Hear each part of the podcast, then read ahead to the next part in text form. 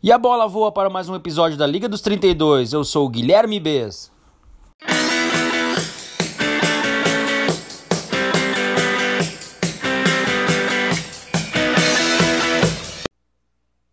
Fala galera, e no programa de hoje eu conto com a presença novamente dos ilustríssimos Ricardo Gonçalves e Rafael Negreiros. Tudo bom aí, Ricardo?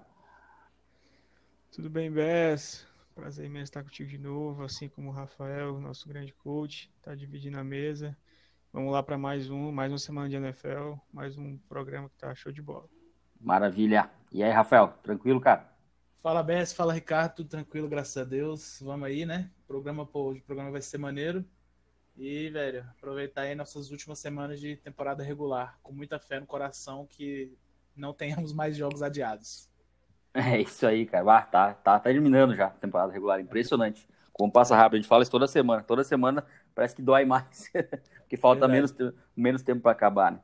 Uh, mas para quem está nos ouvindo no trânsito, na academia, no trabalho ou mesmo em casa, saiba que hoje vamos falar sobre os, os melhores duos de head coach e quarterback que a gente tem na NFL na atualidade. A gente sabe que isso é uma coisa bem importante Uh, eu até, assim, na minha concepção, é, é, isso se dá muito mais quando o head coach tem uma, uma mente ofensiva, uh, porque acaba se conectando mais com o quarterback. Então, uh, a gente vai falar mais, assim, de Andy Reid e Patrick Mahomes e também de Matt LaFleur e Aaron Rodgers. Então, para começar esse assunto, pedir para o Rafael falar um pouquinho essa, essa questão mesmo, essa relação entre e como isso ajuda a um time ter sucesso, né? Questão do head coach com o quarterback. O Andy Reid, por muito tempo ali em Filadélfia, ele teve bons momentos com o Donovan McNabb, mais, não sei se os mais novos vão lembrar, mas os antigos uh, vão saber bem. Inclusive, teve algumas visitas para o Super Bowl, várias finais de NFC. Mas eu acho que não, assim, por mais que teve muito sucesso, ainda não era o cara ideal para o que, que o Andy Reid costuma fazer. Tipo, teve sucesso, mas ele era um cara, um quarterback um pouco mais pesado. Uh, e nem se compara com o brilhantismo. A gente está falando do Patrick Mahomes, que é um cara que vai ser um futuro Hall da Fama, que hoje, hoje é um, com, com tranquilidade é o melhor quarterback da NFL, na minha modesta opinião. E eu acho que aí se encontrou e fez uma. tá, tá sendo uma dobradinha que tá complicado, cara, porque você vai pensar assim, ah, qual, qual, qual dupla, qual quarterback e head coach, play, play calling, a gente pode falar também, que tu ia escolher entre toda a NFL quando tu precisaria uma terceira descida longa para resolver o teu problema. Para mim, na minha cabeça, é, logo vem, vem o Patrick Mahomes e o Andy Reid. Então, uh, como outras coisas que a gente pode falar. Então, deixar o Rafael falar um pouco sobre isso e ver se concorda com o que eu disse também. e fica à vontade, cara. É, não, eu concordo. Essa é a primeira coisa. Realmente é uma dupla que é, tem uma dinâmica e um relacionamento que, velho, certamente ajudam no, no, que eles fazem em campo, né? Eu acho que uma coisa que é válida falar é o seguinte: o Andy Reid, ele sempre foi um bom coach ofensivo. Acho que não tem como a gente escapar disso, né? Ele foi coordenador ofensivo do Brett Favre. Depois ele foi, aí ele virou head coach no Eagles, né? Onde ele pôde ser coach do McNabb, onde ele pôde ser coach do, do Michael Vick. E aí ele teve um ou outro aí jogador bem mais ou menos aí que ele precisou ser coach ainda assim, tentou fazer, fez campanhas, algumas campanhas modestas, mas ainda assim, é, enfim, ele conseguiu levar o time a algum lugar, né, quando era técnico do Eagles. Ao chegar no Chiefs, ele teve Alex Smith, que foi um quarterback que é aí que eu acho que é o ponto do meu argumento aí. O, o Alex Smith foi um quarterback que mudou um pouco o coaching do Andy Reid porque até o presente momento, até chegar no Kansas City Chiefs, ele só teve aqueles QBs mais. Eh, tirando o, o Vic, ele teve aqueles caras mais clássicos de West Coast Offense, que é o que ele domina. Então o jogo aéreo dele sempre foi muito baseado nisso, nessa coisinha certinha, de aquelas rotas sem muita criatividade e tal, bola on time, né? Quando chegou o Vic, deu uma certa mudança, porque o Vic é um outro, é um outro tipo de quarterback. Mas quando chegou o Alex Smith, que também é um jogador dinâmico, mas que já era capaz de fazer alguns outros tipos de jogada enquanto tinha algum nível de é, capacidade de gerenciamento de jogo, aí ele começou a ficar mais criativo. Foi nessa época aí que ele começou a, a como é que vamos dizer, abrir as asinhas. Ou, ou, então a galera sacaneia, fala que o play, call, o play card dele parece um cardápio, né? E aí eu, eu, eu acho que foi isso que aconteceu. Ele começou a deixar maior o cardápio quando ele foi para o Chips é, culminando no que ele tem hoje, que é um quarterback extremamente genial e agressivo, e ele mesmo virou um coach agressivo e, e, e conseguiu se atualizar para chegar nesse nível. E eu acho que isso é muito é muito memorável, cara, porque é difícil um coach mais velho, é difícil pessoas mais velhas no geral, assim, depois de muito tempo fazendo algo, as pessoas simplesmente se reinventarem. E foi exatamente isso que o Andy Reid fez. Então, obviamente, ter uma arma como o Patrick Mahomes te ajuda nisso. É verdade. A gente não tem como, como dar esse crédito só para Andy Reid. Mas a evolução dele mesmo como técnico é uma coisa extraordinária. Extraordinária. Ele já era bom, ele conseguiu ficar muito melhor. Então, realmente, eu, eu sinto hoje que o Andy Reid, com qualquer ataque, ele conseguiria é, arrancar alguma coisa assim de sério, assim, de, de produtivo. Então, a sorte dele, sorte nossa, né? Que a gente pode ver ele com o Mahomes. E aí você pega um cara genial de ataque, um cara genial com a bola na mão, e aí você tem o resultado que você tem hoje. Perfeito. E para ti, Ricardo, quais as tuas considerações sobre, sobre essa grande dupla aí da NFL? Cara, é, é até meio batido, né, de falar, mas a frase casamento perfeito para mim aqui se encaixa, né? Não, não tem como não ser assim. Acho que a junção do, do Reed nesse, no momento da carreira que ele se encontrava, é, com a chegada do Mahomes, que obviamente que também teve o dedo dele, assim veio, veio a, a calhar para ambos, né? Assim, o Mahomes chega no Chiefs é, sem a necessidade de atuar, né? Fica um ano por, por trás ali do Alex Smith sem jogar mesmo e até tirando um pouco de, de hype e até de expectativa, né, da, da, mídia no geral, né, salvo o torcedor, o torcedor do Kansas City, obviamente. E é como o Rafael falou, cara, é, a evolução do, do Andy Reid, assim, é algo louvável, né, e quando ele chegou no Chiefs, isso parece que realmente ficou mais acentuado, assim, ele foi se moldando, né, e, e se adaptando e renovando mesmo, né, com o passar do tempo, até chegar no Chiefs e pegar um ataque é, diferente um pouco daquilo que ele trabalhava como um todo e ao invés de ele ah, vamos cortar tudo isso que tem aqui e vamos usar a minha metodologia, não, ele ele ele mesclou um pouco as coisas e, e deu no que deu, cara. Hoje a gente vê o, um ataque, como vocês falaram assim, extremamente é, produtivo, perigoso em quaisquer situações que seja.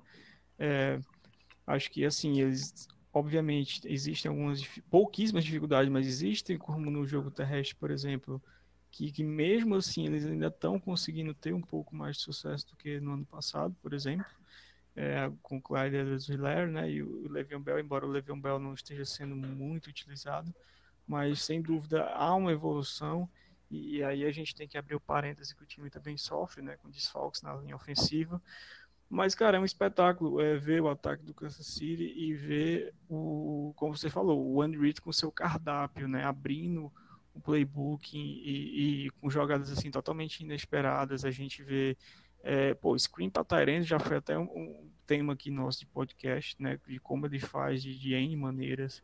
É, passe em profundidade, nem precisa falar. O Mahomes tem o, o recebedor mais possivelmente, provavelmente, o recebedor mais explosivo da NFL com Tyreek Hill. Tem o melhor Tyrande recebendo passo com Travis Kelce.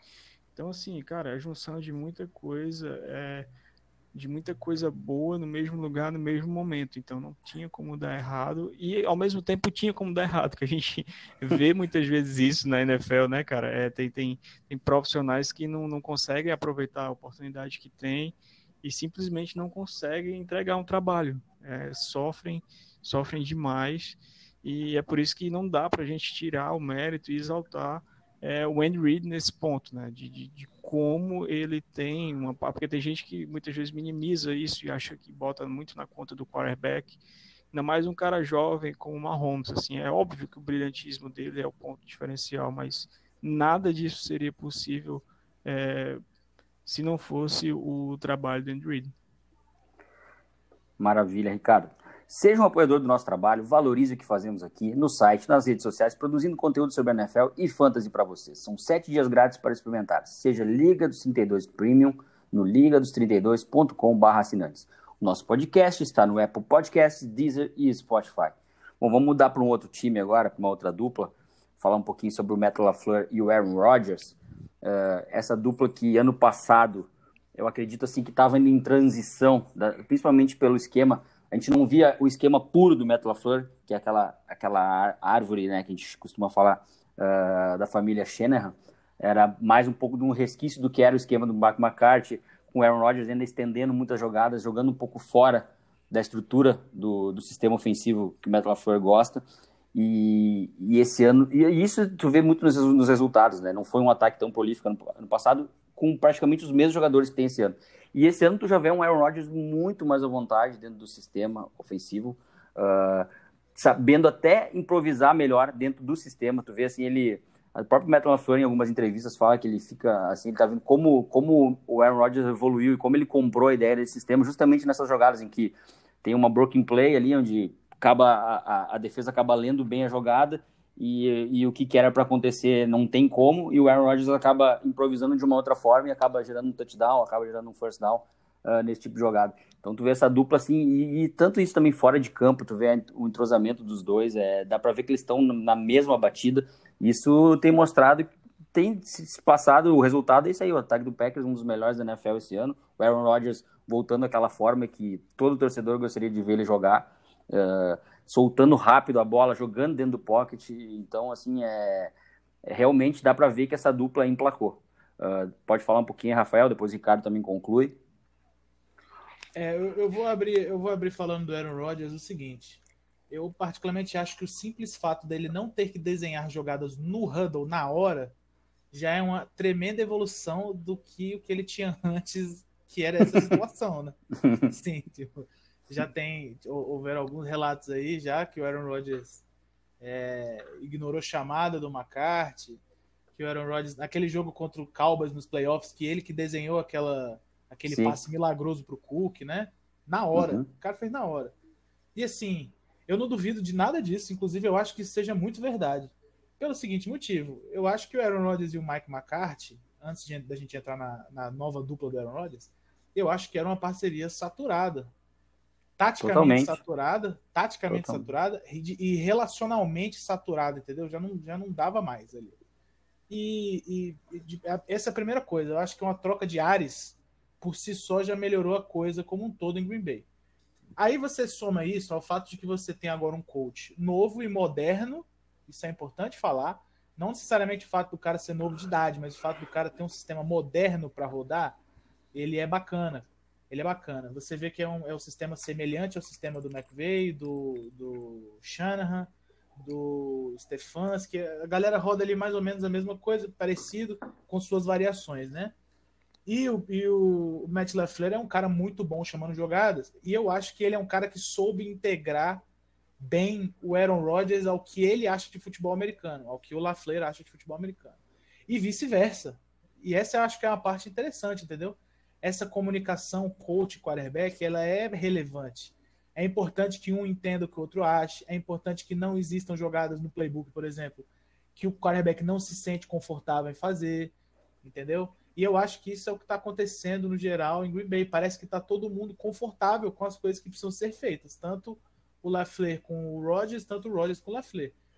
É, uma coisa que eu acho que é relevante aqui é o seguinte: o sistema do Lefleur, assim como eu acabei de citar o McVeigh e o Shanahan, é um sistema que é um pouco mais baseado em corrida para abrir o passe, né? Então você corre, daqui a pouco você tem um play action, daqui a pouco você tem motions, desses motions você faz algumas jogadas diferentes.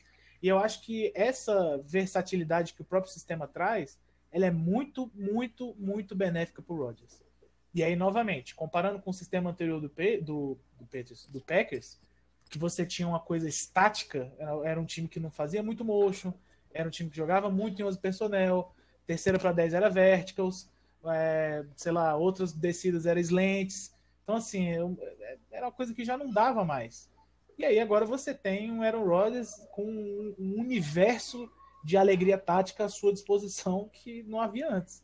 E aí você vê toda a genialidade e a criatividade reunidas, você está tendo o resultado que tem e com o óbvio fato de que o Aaron Rodgers ele não é mais necessário para carregar um piano gigantesco. Agora ele pode carregar um piano menor, talvez até um teclado, digamos, porque a, o carro-chefe do time é o jogo corrido. o Aaron Rodgers vem complementando e ele complementa muito melhor do que 99% dos quarterbacks da liga, só exclude isso aí o Mahomes e o Wilson. Não, isso aí que tu acabou de falar uh, vai totalmente de encontro à entrevista do Dave Bakhtiari essa semana, que é o left tackle do Packers, que ele era da era Mike McCarthy também, e ele comentou exatamente isso. Ele dizia, cara, era insano a, a, o volume de jogadas de passe que a gente tinha. Eu, ele disse assim, tinha hora que ele disse assim, pô, de novo, cara, de novo tem que ficar protegendo aqui, me dá uma folga, pelo amor de Deus.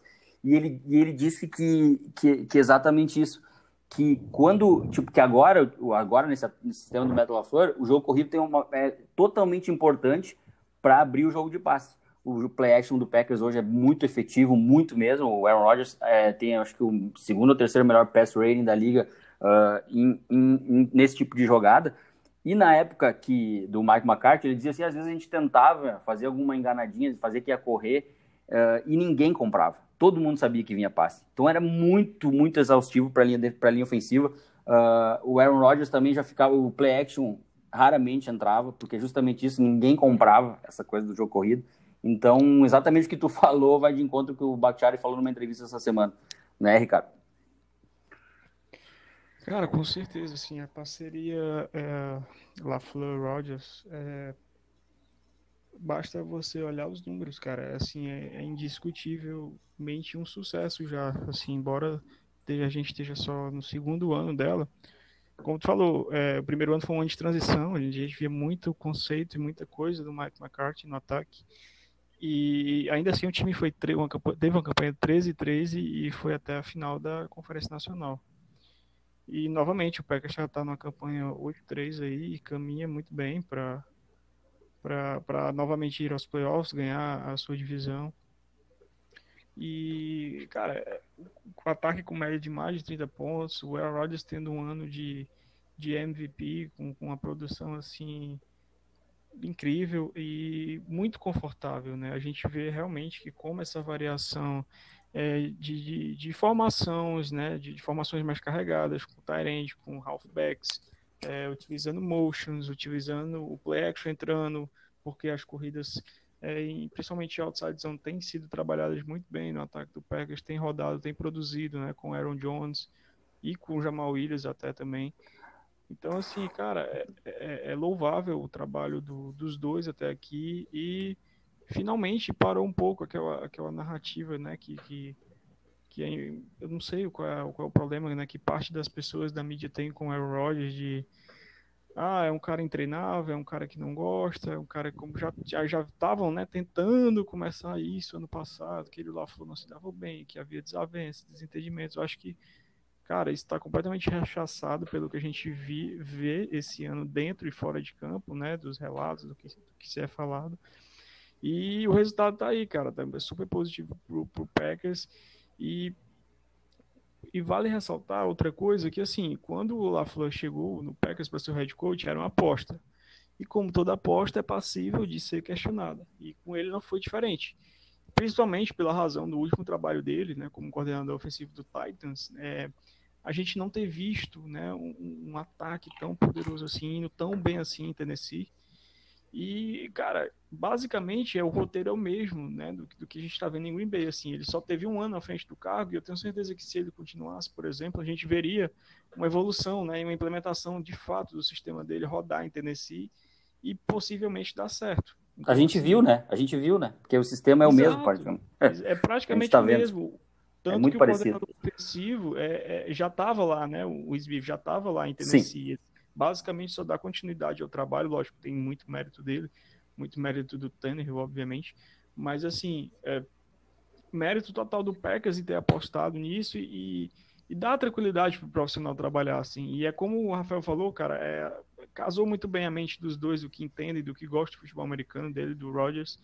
E Green Bay está colhendo os frutos, né? É uma temporada é, ofensivamente falando assim excepcional, ainda mais levando em consideração as peças que o que o Aaron Rodgers tem. É, ah, não estou falando aqui, abrir esse parênteses, que ele não tem peças de nível elevado, claro que tem, a gente está falando de um Devante Adams e um David Bakhtiari, mas a gente está de um Aaron Jones, mas é, querendo ou não, para por aí, né? São, são, não tem tarens de expressão, não tem outros recebedores com de nível incontestável. Então, assim, é, é muito bem, bem rodado né, e muito bem executado tudo que está sendo feito lá em Green Bay.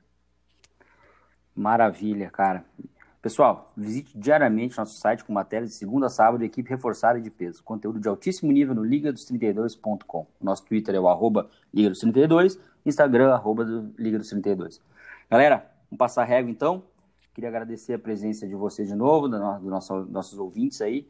Acho que deu para dar uma explicada legal aí, dar uma analisada muito boa nessas duas duplas aí que são provavelmente as de maior sucesso na atualidade na NFL. E, e é isso aí. Uh, queria agradecer aí. Obrigadão, e Rafael. Valeu, Bez. Valeu, Ricardo, pela oportunidade de sempre. E, pô, vamos nessa, né? Semana que vem temos outro aí. Sempre trazendo aquele conteúdo aí de qualidade pra moçada. Maravilha, cara. Ricardo, muito obrigado, meu amigo. Valeu, meu amigo. Sempre uma satisfação, Bez, estar contigo, estar com o Rafael. E vamos lá, mais uma semaninha de NFL. Chegando na reta final da temporada, mas as coisas estão começando a ficar ainda mais interessantes, né? Com certeza. Então era isso, galera. Chegando aí ao final de mais uma edição. Muito obrigado pela audiência. Até a próxima. Grande abraço. Valeu!